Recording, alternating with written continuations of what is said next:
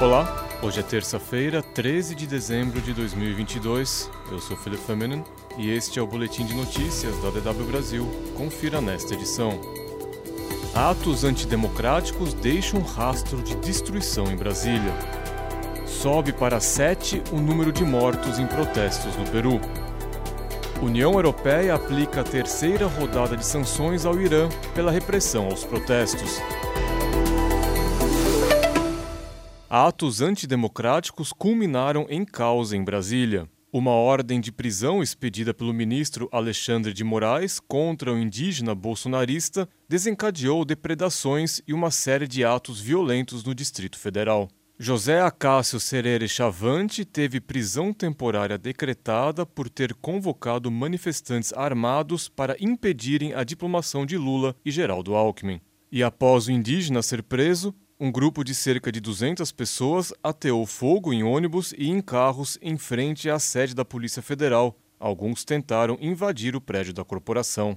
A polícia precisou usar balas de borracha e bombas de gás lacrimogênio para dispersar os manifestantes. Ao menos uma pessoa ficou ferida. O confronto resultou em cinco ônibus incendiados e dezenas de carros depredados. As forças de segurança fecharam os acessos à esplanada dos ministérios, à Praça dos Três Poderes e também reforçaram a segurança em torno do hotel de Lula, que fora diplomado horas antes no TSE.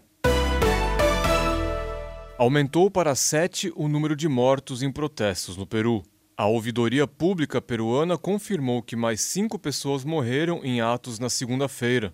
Os atos ocorreram depois que a nova presidente do Peru, Dina Boluarte, propôs a antecipação das eleições gerais para 2024. Boluarte também decretou o estado de emergência por 60 dias em sete províncias do sul do departamento de Apurímac, considerado o epicentro dos protestos que pedem a destituição da nova presidente.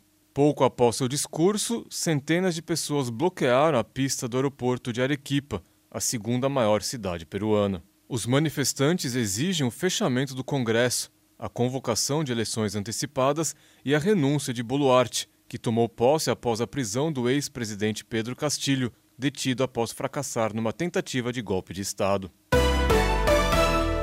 Depois de três meses de debates, o Congresso do Chile chegou a um acordo para a redação de uma nova Constituição. O debate havia sido iniciado após a proposta anterior do governo ter sido rejeitada num plebiscito realizado em setembro.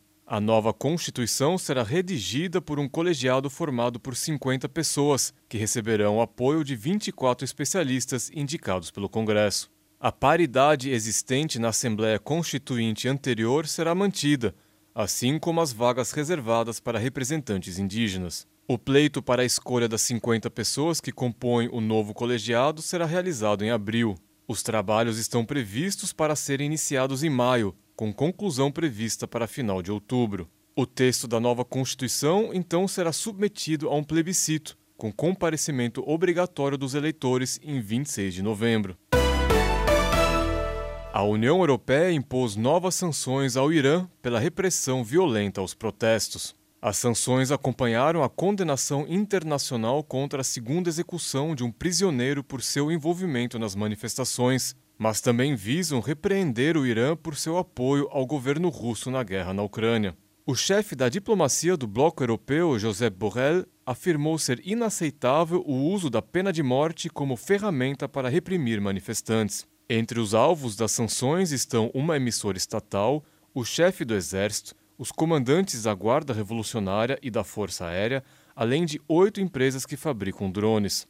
Essa foi a terceira rodada de sanções da União Europeia contra autoridades iranianas, em razão da repressão aos protestos que tiveram início após a morte da jovem curda Masa Amini. O Irã está imerso numa onda de manifestações desde meados de setembro. Um estudo apontou uma eficácia de 44% da pílula contra a Covid-19 Paxlovid contra hospitalização e morte em pessoas vacinadas acima dos 50 anos de idade.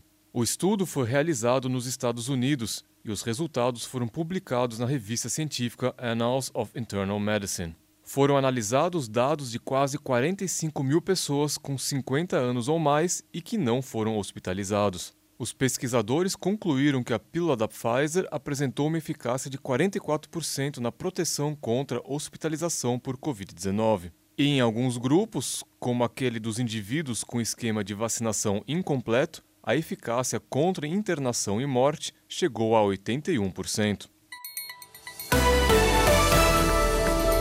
Mais notícias você encontra no nosso site. Acesse tw.com/brasil.